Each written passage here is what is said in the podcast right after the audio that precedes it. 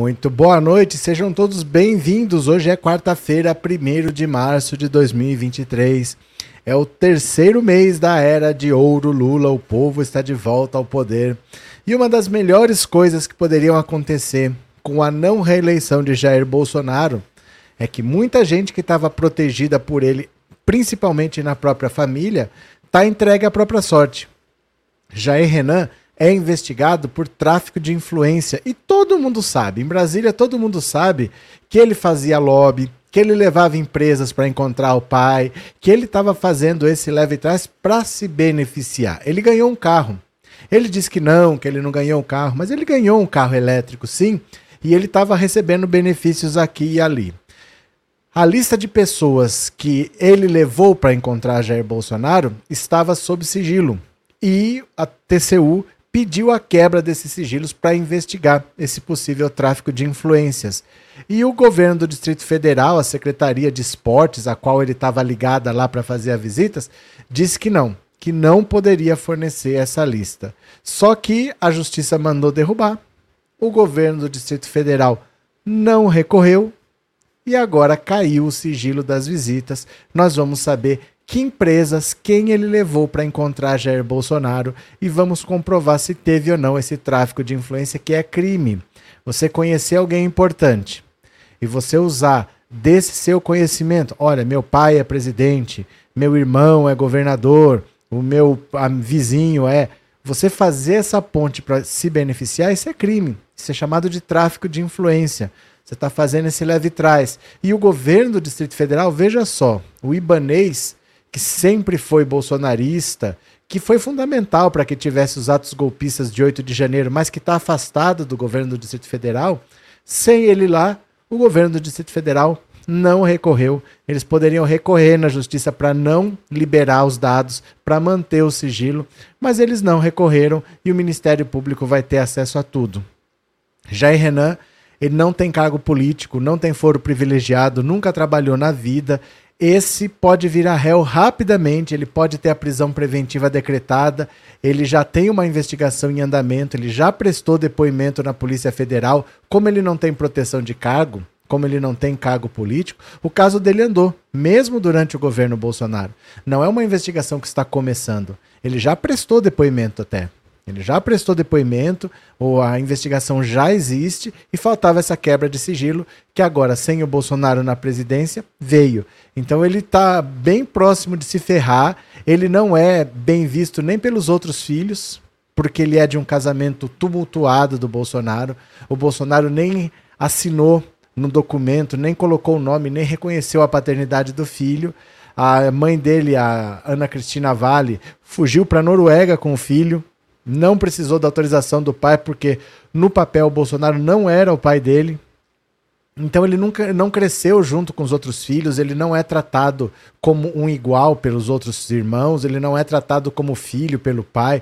É uma situação toda conturbada e ele está entregue à própria sorte. O pai dele fugiu para os Estados Unidos, está chorando no banheiro. A mãe dele fugiu para a Noruega perdeu a cidadania brasileira. Os irmãos não o veem como um irmão, ele está abandonado à própria sorte com uma investigação que está andando e eu acho é pouco. Eu quero mais que ele se segue. Foi por causa dele do lobby dele que uma empresa de granitos de Minas Gerais conseguiu 18 concessões para mineração em dois dias. Ela conseguiu 18 concessões para mineração em dois dias. Nunca ninguém conseguiu tão rápido assim esse cara vai responder, vai acabar indo para a cadeia. Se você está aqui pela primeira vez, se inscreva no canal. Se inscreve aí agora. Se você está assistindo e não é inscrito, se inscreve no canal. Vai? Se inscreve aí. Se você já é inscrito, torne-se membro, mande um super chat, um super sticker. Gente, não deixe de se tornar membro do canal. Às vezes você manda um super chat de 20 reais mas não se torna membro, que custa R$ 7,99, tá? É, obrigado, Elaine, pelo super sticker, viu? Muito obrigado. Torne-se membro do canal. Bora, vamos ler a notícia? Veio aqui comigo, eu vou compartilhar a tela e já foi. Bora, venham, venham para cá. Governo do DF não recorre e sigilo de reuniões de Jair Renan cai. Aê!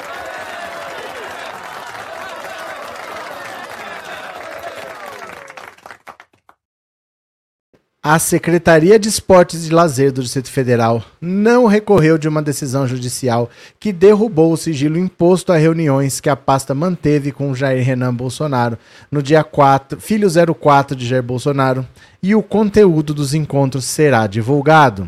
Olha só, a Justiça do DF derrubou os sigilos em decisão de segunda instância em novembro de 2022. A secretaria tinha até 27 de fevereiro para recorrer ao STJ. Como a pasta não se manifestou no prazo, o caso transitou em julgado. Isso significa que não há possibilidade de recursos e a pasta terá que revelar com quem Renan se encontrou e o que foi decidido. Depois da, de intimada, a secretaria terá 10 dias para prestar as informações. Não há prazo para a justiça intimar a pasta. Como as informações sobre as reuniões entre Jair Renan e a pasta não foram divulgadas após pedido formal, o servidor Marivaldo de Castro Pereira, por conta própria, recorreu à justiça alegando que o sigilo poderia beneficiar interesses particulares da empresa do filho de Renan. Olha só, um funcionário, um servidor, foi à justiça alegando que o sigilo tinha que cair, porque o sigilo beneficiava o Jair Renan e a empresa. Eles fizeram algum negócio e isso em segredo beneficiava os dois. Foi uma atitude de um servidor. A empresa de Jair Renan, a Bolsonaro Júnior Eventos e Mídia, já havia sido investigada pela Polícia Federal por suspeita de tráfico de influência, justamente com a Secretaria de Esportes do DF, em caso que acabou arquivado. A sede da companhia no estado de uma nega rincha teria sido obtida junto à Secretaria de Esportes a preço camarada, segundo o juiz Daniel Bueno Branco Carnacchioni ao, ao comentar a, suposta, a suspeita quando analisou a quebra de sigilo. O UOL entrou em contato com a assessoria de Jair Renan, com a Secretaria de Esportes, mas não recebeu resposta até a publicação. A gente já pediu o cumprimento da sentença, afirmou o advogado do caso, Maria Vitória Hernandes Lerner, que elencou as informações que agora precisarão ser prestadas. Foram realizadas quantas reuniões? Quando elas aconteceram? Que assuntos foram discutidos? Quem acompanhou Jair Renan? A secretaria firmou contratos com quatro ou com suas empresas. O 04 é o filho, né?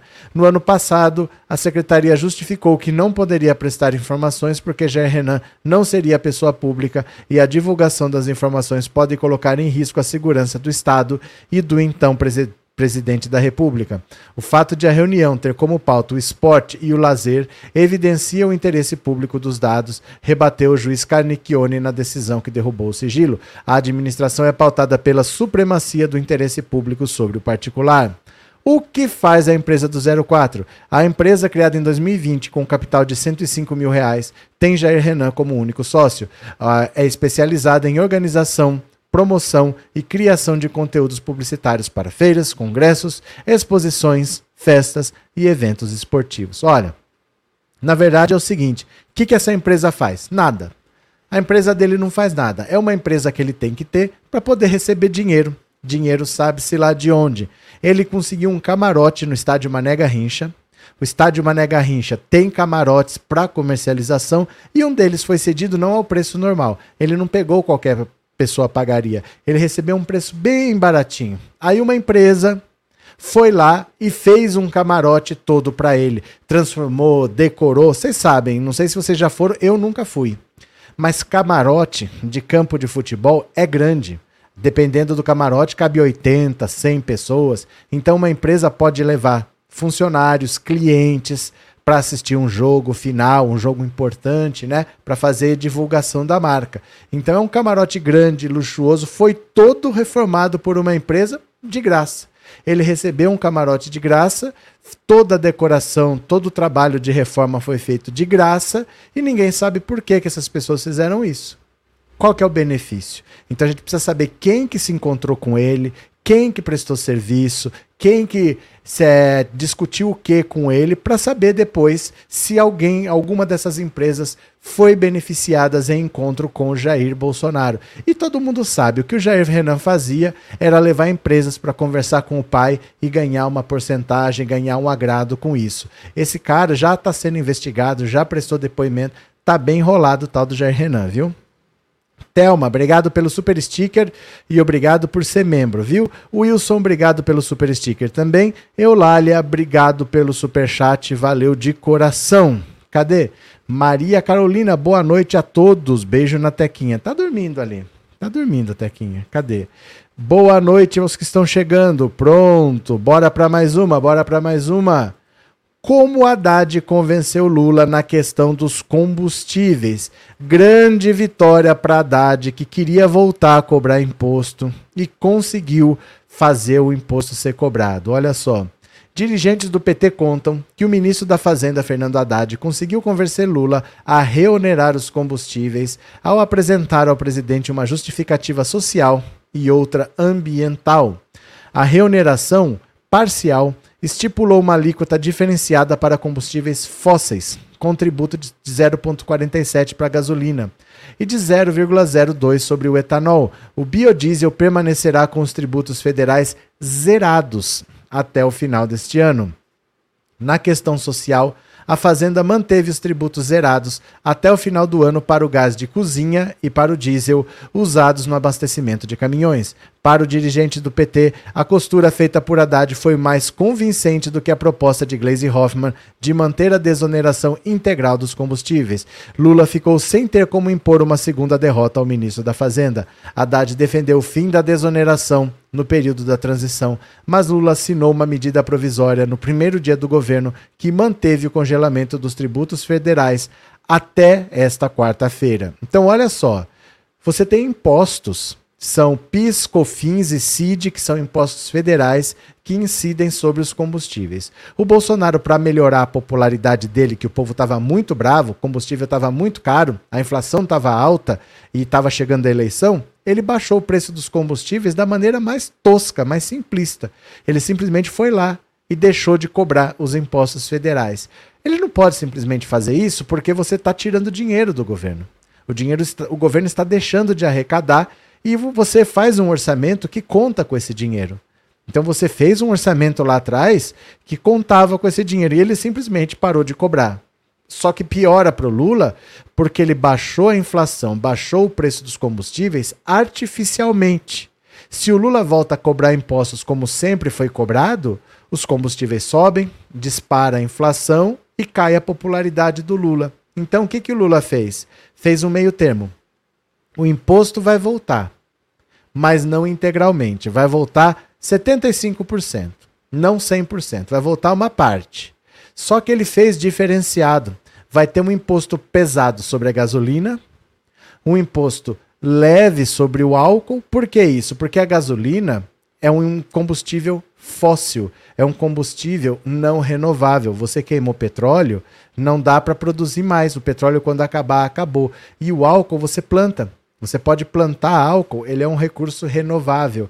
Então é melhor para o meio ambiente que você te, use o álcool como combustível e não a gasolina. Então ele pôs mais imposto na gasolina do que no álcool. E no biodiesel, que é um diesel que polui menos, ele zerou. O imposto continuou zerado até o fim do ano. E no gás de cozinha, que é o que a dona de casa usa, também está sem imposto até o final do ano. Então, pelo lado social, quer dizer, a dona de casa que não pode ter o custo aumentado do gás, ele manteve o preço baixo, sem imposto. Para gasolina, que é o que mais polui, ele aumentou o imposto da maior maneira e baixou o preço lá na Petrobras. Então o impacto não vai ser tão grande. Ele baixou o preço dos combustíveis e voltou uma parte do imposto. Agora, o resto que falta, porque não voltou o imposto todo, ele vai mexer no imposto de importação, porque o Bolsonaro zerou algumas tarifas de importação do nada, da cabeça dele, então não paga mais imposto para importar jet ski, algumas maluquices que ele fez,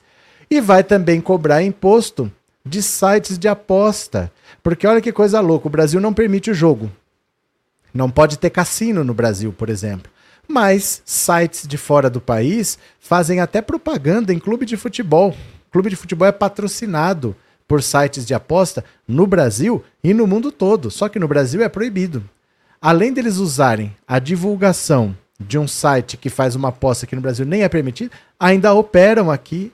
Você pode apostar porque é fora do Brasil, a lei brasileira não atinge, e você não paga imposto.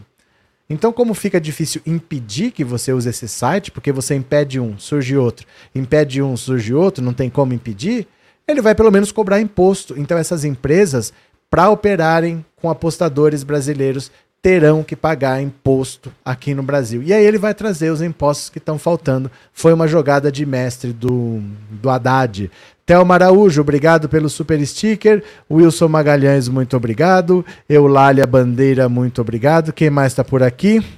Lelote, muito obrigado pelo super sticker. Valeu.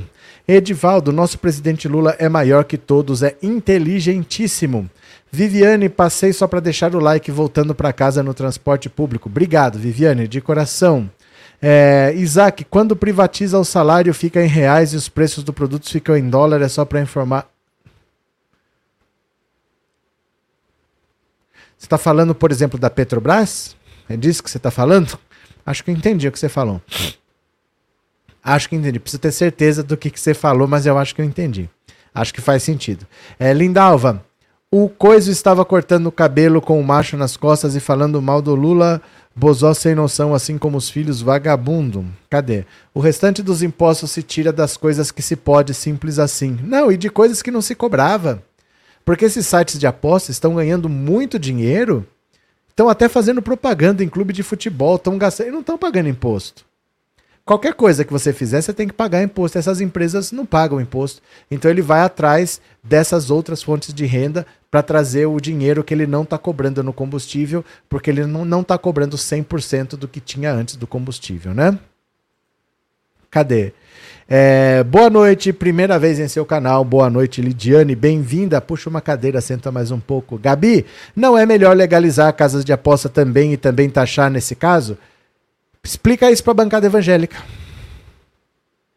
Convença a bancada evangélica de que é melhor fazer isso. Não adianta a gente achar que é melhor ou que não é melhor. Não passa.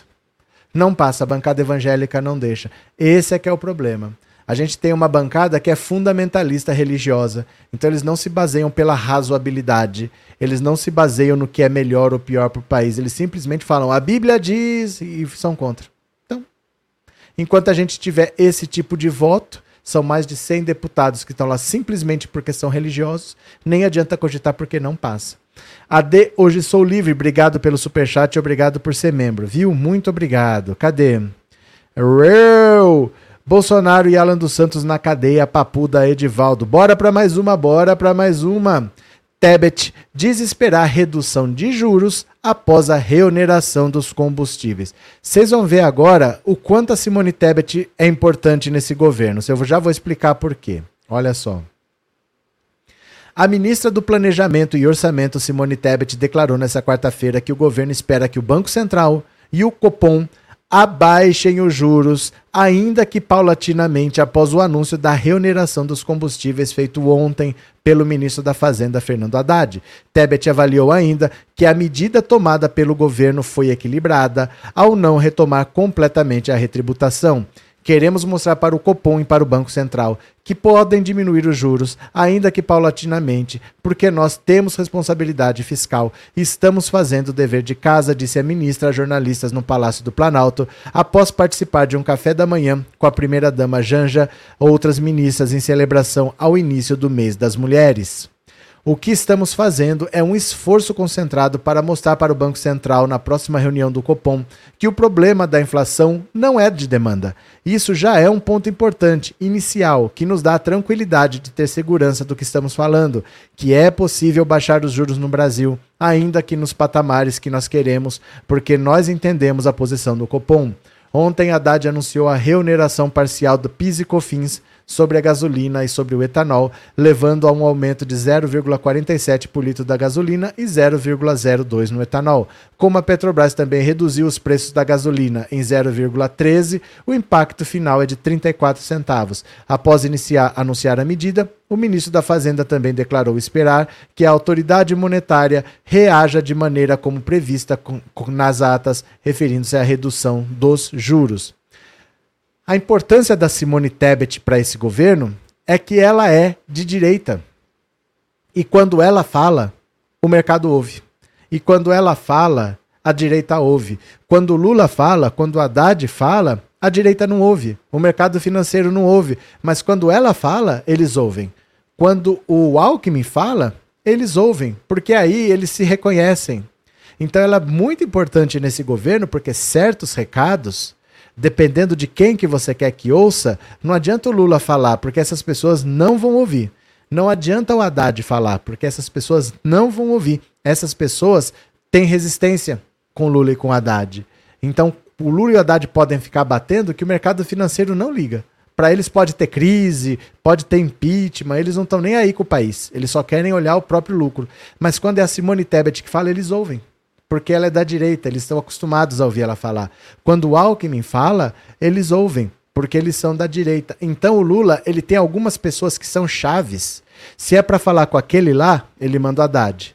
Se é para falar com aquele lá, ele manda a Simone Tebet. Se é para falar com aquele lá, ele manda o Alckmin. Ele tem pessoas diferentes o recado pode ser o mesmo. Mas para falar com aquele grupo ele manda esse aqui, para falar com esse grupo ele manda aqui. E ele tem pessoas que desenrolam para ele. O Lula está muito bem assessorado, o Lula tem pessoas estratégicas em posições chaves. É um governo que está muito bem montado, é um governo que não se aperta. Se ele precisar falar, por exemplo, para falar com os militares, o Alckmin tem muito trânsito. Para falar com religiosos, o Alckmin tem muito trânsito também. A Simone Tebet, para falar com o mercado financeiro, com a imprensa, ela é da área econômica, ela tem muito trânsito também. Então, é importante ter essas pessoas que estão ajudando o Lula a governar. Uma coisa é fazer, outra coisa é falar com essa gente que só quer atrapalhar. Ele tem pessoas que fazem isso muito bem, isso ajuda, viu? Cadê? É, boa noite, eu acredito muito no governo Lula, vai melhorar para o povão. Joseildo, boa noite. Macaco Black, é, BC tem que explicar o que está sendo feito com os 330 trilhões que lá se encontram bloqueados. 330 trilhões que lá se. É trilhão, hein? É trilhão. Paulo Moura, esta decisão do Ministério da Fazenda em relação aos impostos dos combustíveis é muito racional. Agora precisa ser divulgada de maneira bastante clara para os militantes e a população. Divulgada já foi. Fazer as pessoas entender é que é impossível. Porque quem não quer entender não vai entender. Não é uma questão de divulgação. Divulgado está. É que as pessoas não querem entender. Tem uma parte da população que não quer entender. Não adianta. Não tem o que fazer. Sabe? Não adianta você querer ensinar para quem não quer aprender. Não adianta. As pessoas não querem aceitar. Elas se fecharam numa bolha e que elas só ouvem o que vem do WhatsApp delas. Isso aí não adianta. Não se preocupe com essa gente que não tem o que fazer com elas. Bora para mais uma? Bora para mais uma. Governo diz que novo Bolsa Família sai nessa quinta-feira com um mínimo de 600 por família, mais 150 para crianças de até 6 anos e 50 para jovens até 18. É para isso que eu fiz o L, é para isso que eu fiz o L. Gente, faz o L, faz o L, faz o L. Cadê? Faz o L.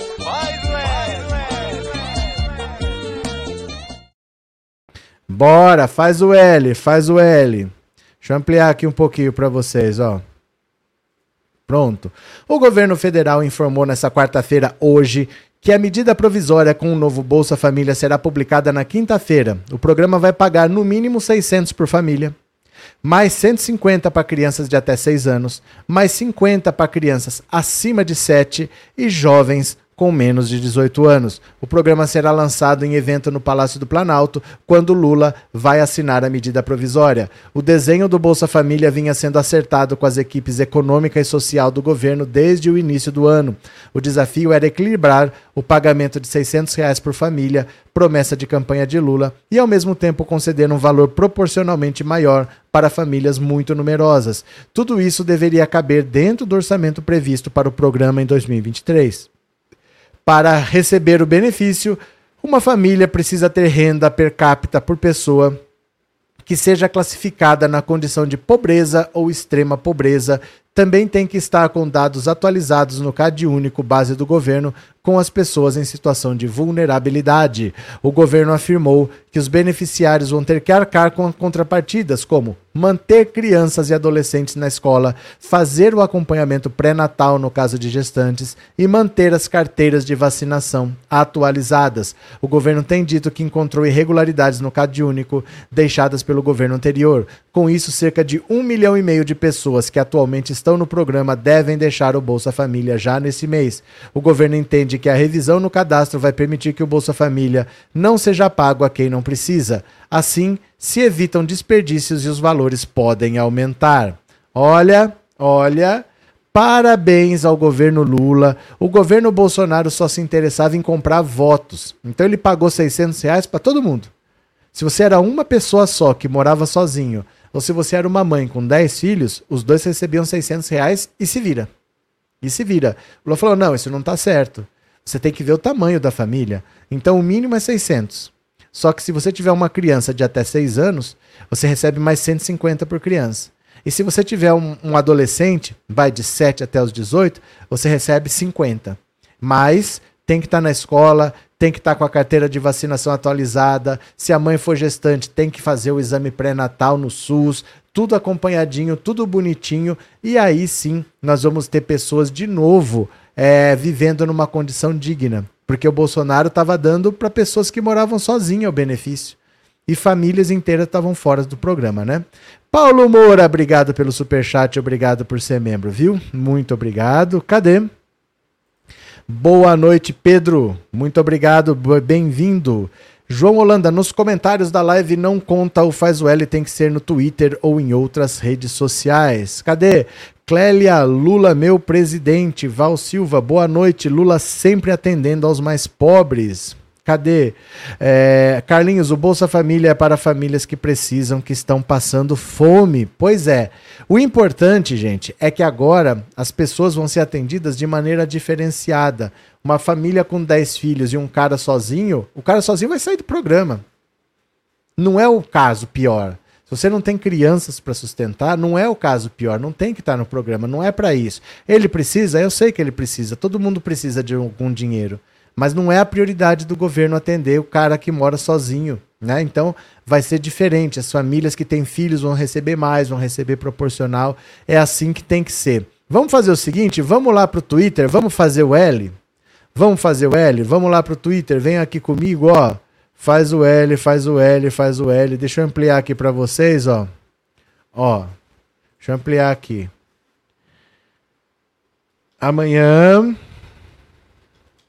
será lançado o novo Bolsa Família com pagamento mínimo de seiscentos reais por família.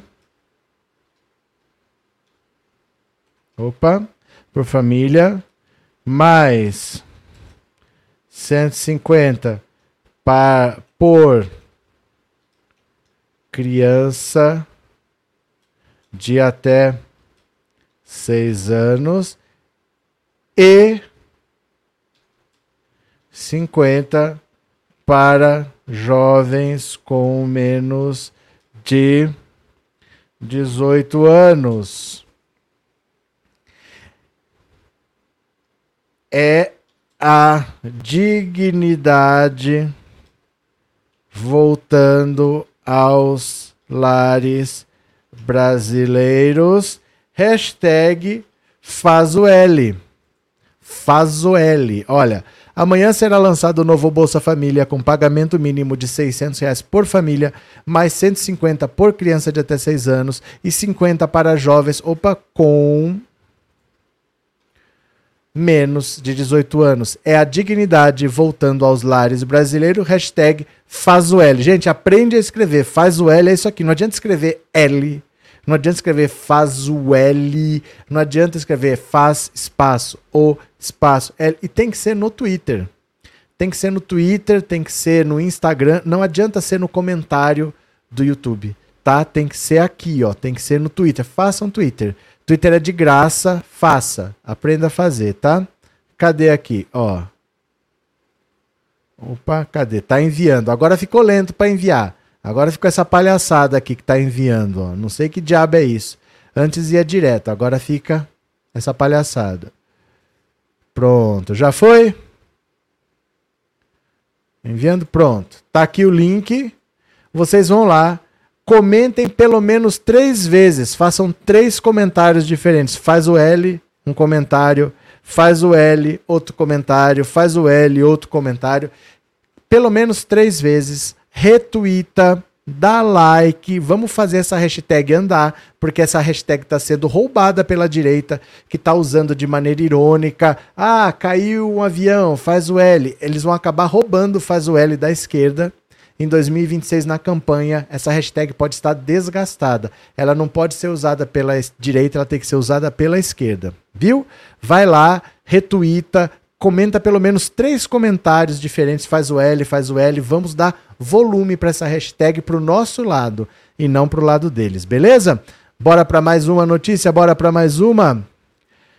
Patriota expulsa vereador que ofendeu baianos vítimas de trabalho escravo. Patriota é o partido Patriota, viu? Olha, isso aqui é uma das coisas. Vou, já vou mostrar o vídeo para vocês. O Partido Patriota expulsou hoje o vereador de Caxias do Sul, Sandro Fantinel. Durante um discurso na Câmara de Vereadores, o político ofendeu trabalhadores encontrados em situação análoga à escravidão em Bento Gonçalves. O Diretório Nacional do Patriota disse que a fala de Fantinel desrespeitou a dignidade humana. Segundo o partido, o vereador se referiu de forma vil a seres humanos tristemente encontrados em situação degradante. Mesmo expulso do partido, o vereador pode seguir no cargo. Esse foi o entendimento do TSE ao julgar casos semelhantes. Ele tem que ser caçado. Ele tem que ser caçado. Essa situação torna inconciliável sua permanência nas fileiras do Patriota, partido que prima pelo respeito às leis, à vida e à equidade. Fantinel fez discurso preconceituoso. Em sessão na Câmara de Vereadores de Caxias do Sul ontem, ele disse que agricultores gaúchos que não contratem mais aquela gente lá de cima. Ele não quer que contrate baiano. A única cultura que os baianos têm é viver na praia tocando tambor, disse ele, minimizando a exploração sofrida pelos trabalhadores. 207 pessoas foram resgatadas na semana passada de condições análogas à escravidão. Elas atuavam nas colheitas e no carregamento de uvas de Bento Gonçalves, a maioria vinha da Bahia. Eles trabalhavam para uma empresa prestadora de serviço contratada pelas vinícolas Aurora, Salton, Cooperativa Garibaldi. As vítimas eram obrigadas a viver em um alojamento sujo, comendo comida estragada. Os patrões também usavam choques elétricos e spray de pimenta, segundo depoimentos. Segundo o Ministério Público do Trabalho, 195 vítimas já estão de volta ao seu estado de origem. Em audiência, o Ministério Público do Trabalho propôs que trabalhadores recebam 600 mil por danos morais, além de um milhão em verbas rescisórias. Olha, eu vou mostrar aqui o vídeo do que ele falou e é importante a gente entender o seguinte: eu vou primeiro pôr o vídeo, para quem não viu ver, e depois a gente comenta um negócio importante aqui. Espera só um pouquinho que eu vou compartilhar a tela. Tá no Instagram o vídeo, tá? Então vá lá no Instagram, ó, coloque aqui, ó. Coloque o celular em cima desse código QR e já me segue. Já me segue no Instagram para você ver essas notícias. E olha só. Venham aqui comigo. Aqui está a fala desse vereador aqui, o Fantinel. Dá uma olhada. O, o patrão vai ter que pagar a empregada para fazer limpeza todo dia para os bonitos também? É isso que tem que acontecer? Temos que botar eles no hotel cinco estrelas para não ter problema com o Ministério do Trabalho? É isso que nós temos que fazer? Gente, eu só. Agora o, o patrão vai ter que pagar a empregada para fazer limpeza todo dia para os bonitos também? É isso que tem que acontecer? Temos que botar eles no hotel cinco estrelas para não ter problema com o Ministério do Trabalho? É isso que nós temos que fazer? Gente, eu só. Agora o, o patrão vai ter que pagar emprego. Eu não sei por que, que tá cortado isso aqui. A fala toda não é essa, não. Deixa eu ver o que aconteceu aqui. Não vai ter que pagar a empregada para fazer limpeza todo dia para os bonitos também? É isso que tem que acontecer? Temos que botar eles no hotel cinco estrelas para não ter problema com o Ministério do Trabalho? É isso que nós temos que fazer? Gente, eu só. Agora o, o Tá esquisito. Não sei porque tá cortado isso aqui, porque que não tá passando inteiro, porque ele fala assim, que não é mais para contratar gente lá de cima, não é baiano só sabe ficar na praia tocando tambor, é melhor trazer argentino então. Quer dizer, não dá para escravizar baiano porque o Ministério Público não tá deixando, vamos escravizar argentinos. Isso não é xenofobia. Porque ele não é contra ter pessoas de fora lá, ele é contra ter baiano com direitos trabalhistas. Eles ele acha que ele não tem que pagar, que ele não tem que dar condições dignas. Argentino não tem problema. Se vier para cá sem ter benefícios, pode vir. Ele não é contra pessoas de fora. O negócio dele é que ele não enxerga nessas pessoas a condição de ser humano, que elas mereçam ser tratadas como gente. Ele se considera superior e ele considera essas pessoas inferior. Então, isso é racismo. Isso não são comentários xenofóbicos. As pessoas precisam entender isso. Só porque a pessoa é de outro lugar, não quer dizer que é xenofobia. Isso é racismo. Ele se considera pertencente a uma raça superior e para esses inferiores, na opinião dele, ele não tem que pagar nada, ele não tem que cuidar. Ele pode tratar como um animal de rua que você joga lá um pedaço, um resto de comida e a pessoa come e já comeu. Então, se, se, tiver que pagar direito trabalhista, se tiver que cuidar com respeito desses baianos, traz argentino. Não traz mais baiano, traz argentino. Então, para eles, não interessa. Não é a questão de ser de fora. Não é xenofobia, isso é racismo. Ele se considera superior, tá? Cadê? É, ele tem que ser preso, tem que perder o mandato. Isso é crime. Isso é crime. Racismo é crime. O partido já expulsou, mas ele tem que ser caçado e tem que ser preso. Isso aí não é injúria, isso aí não é xenofobia, isso é racismo, né? Cadê? É, escravagista em primeiro grau, disse o Soares. O vereador poderia colocar a família dele para trabalhar nas vinícolas, disse a Neuza. Isabel, esse povo do Rio Grande do Sul parece que nem pisa no chão. Povo soberbo, linguajar, fala o que vem da cabeça sem trava na língua. Isabel, cuidado para falar esse povo, porque a gente pode cometer o mesmo erro. Por exemplo, você ia gostar que um estrangeiro falasse assim, ó, esses brasileiros que votaram no Bolsonaro? Você ia falar, eu não votei no Bolsonaro. Né? A mesma coisa, você fala assim, esse povo do Rio Grande do Sul, você está falando que todo mundo é assim, é, é, é, complicado também, né? A gente não é todos bolsonaristas só porque o Bolsonaro foi eleito em 2018. A gente não votou, né? Antônia, igrejas precisam pagar impostos, apesar de que é difícil por causa do lobby das mesmas. Não é difícil, é impossível, Antônia. Nem sonhe com isso. Ninguém mexe nesse vespeiro, ninguém mexe, viu? Lindalva, esse pilantra tem que ser caçado e varrer rua para dar valor ao trabalhador. Como pode ter um animal desse na política? Cadê? É, a repórter Jéssica Serra da TV Bahia detonou esse vereador. Eu enviei para o Instagram do senhor. Valeu, Valdineide. Muito obrigado. Associar ao baiano característica de preguiçoso vem da época da escravidão, onde os escravos eram forçados ao trabalho. Demétrios. José Campos, será que alguém limpa o banheiro da câmara para ele ou será que é ele que lava? Cadê? Valdir Paim, eu estava até pensando em começar a consumir vinhos brasileiros, mas depois dessa notícia vou continuar com os chilenos. Cadê que mais?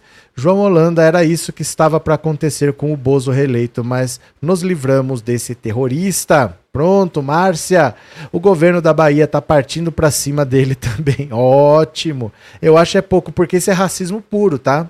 Isso não é xenofobia, é racismo puro.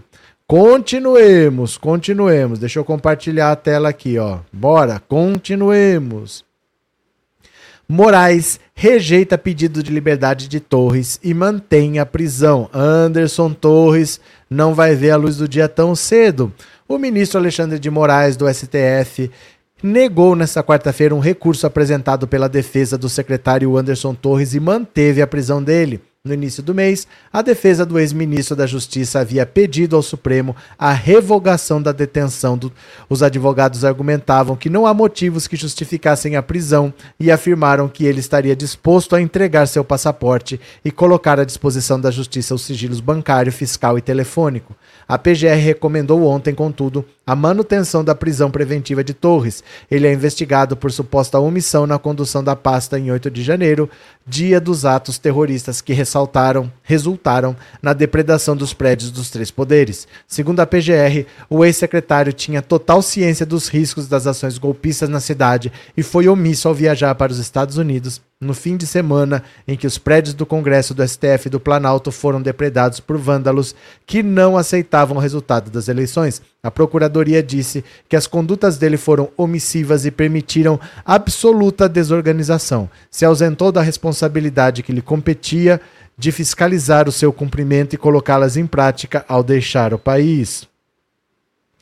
A prisão preventiva de Anderson Gustavo Torres, portanto, se trata de medida razoável, adequada e proporcional para a garantia da ordem pública e conveniência da, da instrução criminal, disse o ministro da decisão. Essas circunstâncias, conforme noticiado pela Polícia Federal, ainda estão sendo apuradas por meio de diligências indicadas de modo que seria absolutamente prematura a revogação da prisão preventiva. Ele vai atrapalhar as investigações. Resumindo, é isso. O Xandão não é bobo, não vai soltar esse cara, porque se soltar, ele vai atrapalhar as investigações. Então, vai ficar preso. Azar, meu caro, azar. vai malvadão. Bota, bota, bota, bota tudo na prisão. Maria Dalva Torres vai ver o sol quadrado por muito tempo. Vai, porque ele nem foi julgado ainda. Quando ele for julgado, ele vai pegar uma pena bem, bem grande, viu? É, aqui é um calor danado e a gente bebe mais cerveja. O que aconteceu, Valdineide? É, Mano Fernandes, eu sou de Caxias, moro em Curitiba e a maioria da população da Serra Gaúcha é descendente de italiano. E para algum deles, o povo baiano é visto como vagabundo. Socorro! Arlete, querida amiga, apesar de sumida, tem estado aqui desde a semana passada. João Holanda, obrigado pelo super sticker e obrigado por ser membro, viu? É, boa noite, sapeca o dedo no like, valeu, Wilson. Cadê? Bora para mais uma aqui, bora. A participação de Ciro Gomes nas próximas eleições. Alguém está preocupado? Alguém está preocupado com a participação do Ciro Gomes nas próximas eleições? Eleição municipal, hein? O PDT ainda estuda de que forma Ciro Gomes atuará nas eleições municipais no ano que vem. No partido, há quem defenda o protagonismo do pedetista seja zero. Zero. Por esse raciocínio, a participação de Ciro atrapalharia palanques de candidatos a prefeito. Com certeza o Ciro vai atrapalhar. Ele já atrapalhou demais o PDT. Eu não sei o que, que o PDT dá tanta trela para ele. Então muita gente é, defende que ele não participe de nada. A cúpula do PDT, contudo, é cautelosa. Dirigentes acreditam que é impossível prever como estará até lá a popularidade de Ciro, que ficou na quarta colocação na disputa à presidência. Sem essa avaliação, argumentam, não dá para saber se ele seria bom ou mau cabo eleitoral em 2024. Outro ponto que pesará é a vontade do próprio Ciro de participar do pleito. Há quem veja em Ciro nenhuma vontade de manter protagonismo político após a derrota no ano passado. Olha. O Ciro Gomes é um cara que ficou em quarto numa disputa que só tinha dois candidatos. Numa disputa de dois candidatos, ele conseguiu ficar em quarto. E nem em terceiro ele ficou. Porque imagina assim, ó, tem os dois. É, não dá para passar esses dois. Vou pelo menos ficar em terceiro, então. Tira os dois grandões, eu sou o primeiro dos, dos comuns. Não, ele conseguiu ficar em quarto. Perdeu para Simone Tebet parece que ela teve uma votação grande. Ela teve uma votação de candidato nanico. Ela teve 4%. E o Ciro conseguiu perder e ficar com 3%. Somando os dois, não dá nada. Duas votações pequenas. Mas o Ciro conseguiu perder para uma estreante. Ele, na quarta eleição dele, ele não perdeu para o Lula e para o Bolsonaro, ele perdeu para uma estreante. Então ele já não foi cabo eleitoral nem para si mesmo, quanto mais para os outros. Então ele é um peso, ele atrapalha, ele dificulta alianças. As pessoas resistem a estar junto com o Ciro Gomes, porque o Ciro Gomes é um traidor. Ele trabalhou com o Lula e ele ataca o Lula. Ele poderia ter ajudado o Haddad, mas ele traiu o Haddad. As pessoas não querem estar do lado do Ciro. Porque eu estou do lado do Ciro hoje, amanhã ele vai me apunhalar pelas costas. Então o Ciro cada vez mais irrelevante. O próprio partido está querendo rifar e ele não diz se tá vivo ou se tá morto. Por que, que não vai pra aposentadoria, né? Mas tudo bem. Deixa lá. É, Maria Carolina. Nossa, surgido da cinza Ciro Gomes. Ele nem surgiu, é o PDT que tá querendo ver o que, que faz com ele, né? Márcia Chachá, o povo baiano é um povo digno, povo de luta. Antônia, esse Anderson Torres não abre a boca para entregar os mandantes do ato de vandalismo, porque tem muita coisa para acontecer ainda. Nem começou nem começou. Ele ainda não está nem denunciado para a justiça, ele nem é réu oficialmente. Então, se você tem cartas na manga, você tem que guardar. Não é assim, você é preso hoje, amanhã você conta, porque você tem aquelas cartas que vão meio que decidir para onde você vai, né? Então, vai guardar essas cartas até o quanto ele puder e vai tentar jogar na hora certa. Isso vai demorar. Não é de uma hora para outra, não, porque ele nem é oficialmente réu ainda. Só alegria, mas e aí o Bolsonaro vão deportar ou estão dando corda para ele? Tem que esperar, ou só alegria. Tem que esperar, não é assim. A política não é o tempo da pessoa.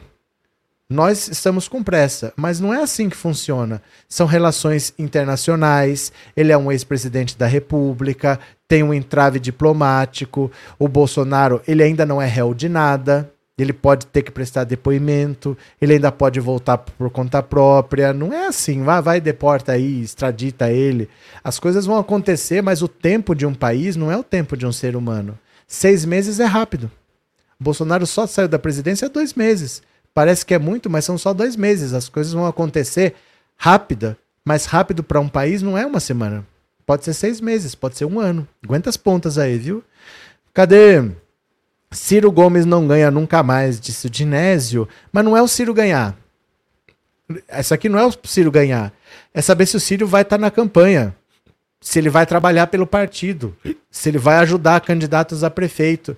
É para isso, se ele vai participar ou não. Eu acho difícil. Eu acho difícil até que o partido queira. Porque ele atrapalha, né? Ele atrapalha bastante. Bora para mais uma. Haddad, taxação de apostas online deve arrecadar entre 2 e 6 bilhões de reais. Olha só, a regulamentação de apostas esportivas online e a consequente cobrança de impostos sobre o setor deve gerar arrecadação entre 2 e 6 bilhões para o governo, segundo o ministro da Fazenda Fernando Haddad. O montante vai compensar a perda de arrecadação oriunda do aumento do teto de isenção do imposto de renda, disse Haddad ao UOL. Dois levantamentos feitos pela Fazenda geraram estimativas diferentes de arrecadação, variando entre 2 e 6 bilhões, disse Haddad à reportagem após o programa. Como não estão convergindo, não posso usar um número tão amplo. Entre 2 e 6 bilhões é muita coisa. A diferença de estimativa está dando isso. Vamos gastar mais uma semana pesquisando. Segundo ele, o projeto de regulamentação tem o aval do presidente Lula e vai ser enviado pela Fazenda para a Casa Civil ainda em março. É uma estimativa sobre um setor que nunca foi tributado e um setor clandestino. Preciso de um número melhor. Ainda não estão definidos os detalhes sobre quais apostas virtuais serão taxadas. O ministro está mapeando os tipos de sites que oferecem maior risco de sonegação e desenhando um projeto a ser apresentado ao executivo e ao Congresso. A medida pode alcançar empresas de cassino online. Olha só. Aqui é uma coisa interessante não tem que ficar preocupado com aumento de taxa tributária. Ai, o brasileiro paga imposto demais. Porque ali você joga o imposto que você quiser. Ali a mão pode pesar. Porque é jogo. É luxo. É dinheiro que está sobrando. Ali a mão é para pesar. Tem, por exemplo, a cesta básica tem que ter pouquinho de imposto. Se possível, idealmente, até zero. Mas cigarro bebida alcoólica, aposta. Isso aí tem que ter imposto pesadíssimo, porque é dinheiro que está sobrando, não é dinheiro para a pessoa se manter. Se o cara tem dinheiro para fazer tudo o que ele quer e ainda sobra dinheiro para ele jogar numa aposta online, ele tem que pagar imposto alto. Isso daí não é para ser barato. Bebida em nenhum lugar do mundo é barato. Bebida não é barato. Não tem garrafa de 5 reais de 51 para vender. É caro por causa de imposto. A bebida gera problemas de saúde que depois o SUS tem que tratar. Então, nós vamos arrecadar imposto com a bebida, porque esse dinheiro vai ser usado para bancar o prejuízo que a própria bebida dá. Cigarro é a mesma coisa. Cigarro gera problema de saúde, então o imposto tem que ser alto, cigarro não pode ser barato e esse dinheiro tem que ser usado para bancar o SUS. Aposta a mesma coisa, isso aí é luxo. É dinheiro que está sobrando. Isso aí não está tirando comida da mesa de ninguém, não. Quem tem dinheiro contadinho não fica fazendo aposta online. Então, nesse tipo de coisa, mete a mão, mas pesa a mão mesmo, cobra imposto até não poder mais. Ah, mas gera emprego. Não, não existe isso, gente. Não existe isso de que assim esse setor gera emprego. Porque o dinheiro que você gasta aqui, você não gasta ali. Então parece que está gerando emprego ali mas o dinheiro que o cara está gastando ali, ele não está comprando uma geladeira. Ele não está comprando um carro. Ele não está comprando um aparelho celular. Então pode estar tá gerando ali, mas não está gerando aqui, porque eu não consigo fabricar dinheiro. É o mesmo dinheiro que eu usaria aqui, eu deixo de usar aqui para usar ali. Então não esquenta com esse negócio, não. Esses sites têm que pagar imposto, tem que pagar imposto pesado e o governo deveria ir para cima para tributar, mas para taxar, mas mete a mão, pesa, pesa a mão mesmo nesses sites de aposta. Se não quiser trabalhar com isso, não trabalha. Não faz falta. Sites de aposta não fazem falta. Nem brasileiros essas empresas são. Elas nem estão aqui, elas não estão gerando nenhum benefício aqui. Então, se elas não quiserem operar aqui, que não operem. Dane-se, se elas não quiserem operar aqui, elas não operem. Mas se quiser, vai pagar imposto pesado, porque isso daí é luxo. Ali o governo pode cobrar sem dó não cobra no gás de cozinha, cobra nesse negócio aí que tá ótimo. Esse daí tem que pagar e tem que pagar pesado. É luxo luxo, luxo. É dinheiro que está sobrando, é dinheiro que está indo para um site de um outro país, é dinheiro que não está gerando nada aqui no Brasil, né? Boa noite, Mara. Chegando atrasadinha hoje. hein? é, Eneida, para esse vereador, o argentino é um escravo melhor que o baiano. Exatamente. Exatamente. Ele acha que o argentino é um escravo melhor. E provavelmente, sabe o que, que ele acha? Que por ser estrangeiro, ele não vai conhecer exatamente as leis. Porque se eu, por exemplo, eu vou para os Estados Unidos, vou ilegal, aí eu quero ficar lá. Quais são os meus direitos? Eu não sei quais são os meus direitos. Aqui eu tô acostumado. Aqui eu sei como é que funciona, eu sei onde é a delegacia do trabalho, eu sei como é que eu chamo um advogado, eu sei como é que eu me defendo aqui. Mas nos Estados Unidos eu não sei. Então é bom às vezes você ter um estrangeiro que você pode abusar um pouquinho que o cara tem um pé atrás, né? Ele vai começar a mexer aí, depois ele não dá conta, ele tá, ele quer ficar no país. Então, às vezes, esse pessoal gosta de trazer um argentino. Eu não sei, eu tô falando nesse caso, ele falou argentino. Traz um estrangeiro, porque esse pessoal não sabe como as leis funcionam. É melhor para abusar deles. É muito perverso, viu? Essa gente é perversa. Cadê? Célia, excelente explicação. Célia, boa noite. Manda o Ciro Gomes se candidatar a vereador de Fortaleza, Abisaer Lago. Cadê? Edson, faz o L. Cadê Andréa? Sabemos da encrenca que está no governo com a frente ampla e que o governo precisa de impostos com relação à Petrobras. O aumento, mesmo pequeno, da gasolina vai dar muita reclamação. Mas reclamação, Andréa, é isso que eu falo para as pessoas. O Lula, desde que ele saiu da prisão em Curitiba, ficou 580 dias sequestrado pelo Sérgio Moro para não disputar a eleição, ele saiu diferente. Ele não está ligando mais para reclamação. Ele não está ligando mais. Ele vai fazer o que ele tiver que fazer para melhorar a vida do povo. Se tiver que brigar com o Banco Central para baixar a taxa de juros, ele vai brigar. Se o mercado quiser espernear, que esperneie. Se quiser reclamar, que reclame. Se banqueiro vai ficar bravo, que fique. Ele vai comprar essas brigas. E ele voltou a cobrar imposto mais alto na gasolina e só dois centavos de imposto no álcool. Se o seu carro for flex, você vai por álcool e vai pagar dois centavos. O álcool é menos poluente que a gasolina. Então está muito bem costurado. Tem pessoas que vão reclamar com ou sem imposto. Se ele não cobrar imposto, vão reclamar que o governo não tem responsabilidade fiscal. Se cobrar imposto, vão reclamar que estão pagando. Então o Lula não está ligando para reclamação. Ele não está nem aí. Eu tô achando é pouco, viu? Cadê? É, Neuza, aqui em Londrina tem vários bingos escondidos em casas nos bairros chiques. Todo lugar tem, né? Pra todo lado tem. Andréia, é que esses 30 me lembram os 20. Não tem problema. Gente, não tem problema. Gente, parem de ter medo. Parem de ter medo. Vocês não vão parar de sofrer porque vocês ficam procurando motivos para sofrer.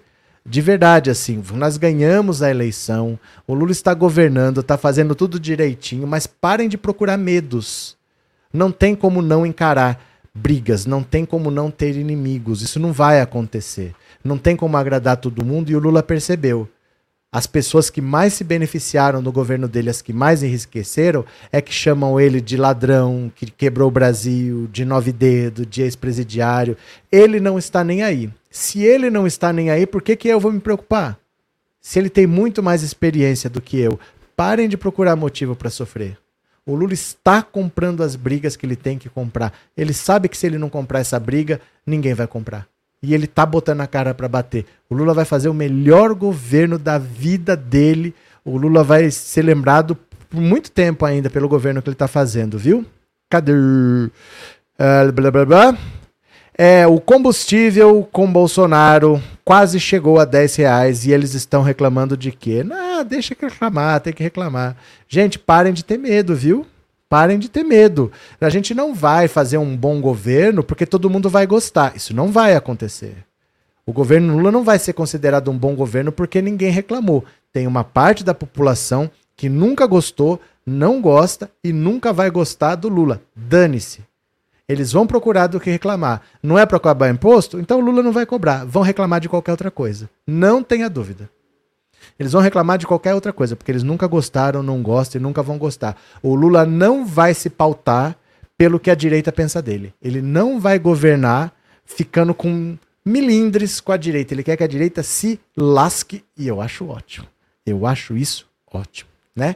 Valdineide, isso mesmo, Lula, deixa o mercado falar o que é que tem. É, eu quero é fazer o L. Tiago, esse povo é hipócrita. Cadê o velho que tomou banho de gasolina? O que tomou banho de gasolina. Cadê? É, vamos continuar fazendo L. Gente, azar, azar, azar. O Lula tá comprando as brigas que ele tem que comprar e eu acho é pouco, né? Cadê? Neuza, Marlene, boa noite. Pronto. Eu vou parando por aqui. A gente volta às 21 horas. E às 21 horas, deixa eu pegar aqui para você. O título é PT está com medo de Michele Bolsonaro. Será? Será que o PT está com medo da Michelle Bolsonaro? Vocês vão entender qual é o assunto e você vai me dizer no WhatsApp se você está com medo da Michelle Bolsonaro. Fica aí paradinho, não saia daí, porque acabando a live, a próxima live vai aparecer às 9 horas e você já clica, já aciona o lembrete, tá? PT, será que está com medo de Michele Bolsonaro? Nós vamos conversar com calma, tá bom? Clica aí, já marca, já marca a próxima live. Marca, marca, marca.